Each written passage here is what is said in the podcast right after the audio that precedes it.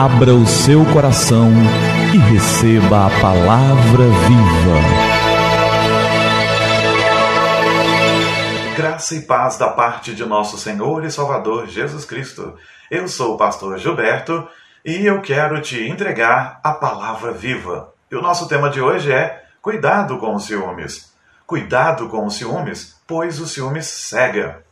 Nós sempre nos lembramos do pródigo que saiu, mas nós nos esquecemos do pródigo que ficou em casa. Em Lucas 15, nós vemos a história do filho pródigo. Aliás, Lucas 15 é o capítulo das coisas perdidas. É o capítulo da dracma perdida, da ovelha perdida e do filho perdido.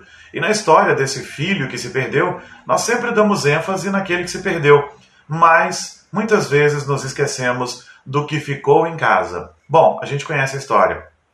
Filho mais novo pediu toda a sua herança, saiu, gastou todo o seu dinheiro de uma forma uh, dissoluta, dissolveu tudo, acabou com tudo e de repente ele descobre que era melhor ser um escravo na casa do seu pai do que ser livre, entre aspas, nesse mundo. Então ele volta para casa, ele confessa a sua pequenez e o seu erro e ele diz: Pai, pequei contra o Senhor e diante dos homens. Eu não sou mais digno de ser chamado seu filho. Me trata como um dos seus servos. E então o pai feliz vai ao encontro do seu filho, o abraça e faz uma festa. O filho mais velho, que estava trabalhando, quando chega, ouve a música, ouve a festa e pergunta a um dos servos o que está acontecendo.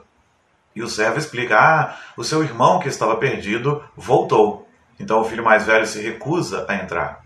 E o pai vai ao encontro dele para produzir conciliação, reconciliação, mas ele diz ao pai assim: Quantos anos eu te sirvo?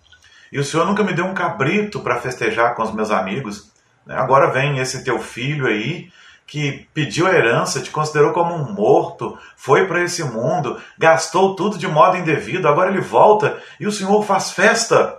E a resposta do pai é algo muito maravilhoso, que está em Lucas 15, 31 e 32. E lá está escrito assim: Então o pai lhe respondeu: Meu filho, tu sempre estás comigo tudo o que é meu é teu. Entretanto, era preciso que nos regozijássemos e nos alegrássemos, porque esse teu irmão estava morto e reviveu, estava perdido e foi achado.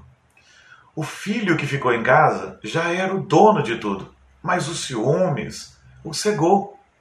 O rancor, a raiva, tudo isso o deixou cego e ele não conseguia enxergar que ele já era dono de tudo. Ele não precisava pedir um cabrito, já era dele. Ele não precisava pedir, as coisas já eram dele. Muitas vezes somos assim. Deixamos de enxergar as nossas bênçãos porque estamos preocupados com o outro. Estamos preocupados com os ciúmes. Estamos preocupados com o que o outro está recebendo. Tão preocupados que nem enxergamos como somos abençoados e como já temos recebido até muito mais do que o outro. O filho que se perdeu volta disposto a ser servo na casa de seu pai.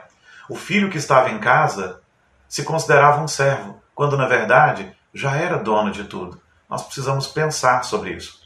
A história do filho pródigo é a nossa história. Nós estávamos perdidos e, em um momento, tomamos consciência da nossa condição por graça e por obra do Espírito Santo, nos voltamos para o Pai e Ele nos recebe de braços abertos. Mas com o passar do tempo, se não tomarmos cuidado, nós nos tornamos como o filho mais velho, ciumentos, que não conseguem enxergar as próprias bênçãos que têm e que são muito, muito, muito grandes. Cuidado com os ciúmes. Os ciúmes podem nos cegar. Que o Senhor tenha misericórdia de nós e nos livre dos ciúmes, da cegueira e da inveja. Vamos orar? É tempo de falar com o Senhor do universo. Pai querido, muito obrigado pela tua graça. Livra-nos de ser como este filho que ficou em casa, que já era dono de tudo e não conseguia enxergar isso. Somos tão abençoados em Jesus que nunca nos esqueçamos de tamanha bênção, que não fiquemos a olhar para os de fora e a desejar o que eles têm e que possamos olhar para nós mesmos, possamos ver quão abençoados nós somos e possamos viver felizes. Pai querido, muito obrigado por essa palavra pela exortação do Senhor. Nós oramos no nome do Senhor Jesus. Amém. Que o Senhor te abençoe, que Ele nos livre dos ciúmes e que a graça dele esteja sobre nós. Enfim, que a palavra viva transborde no seu coração.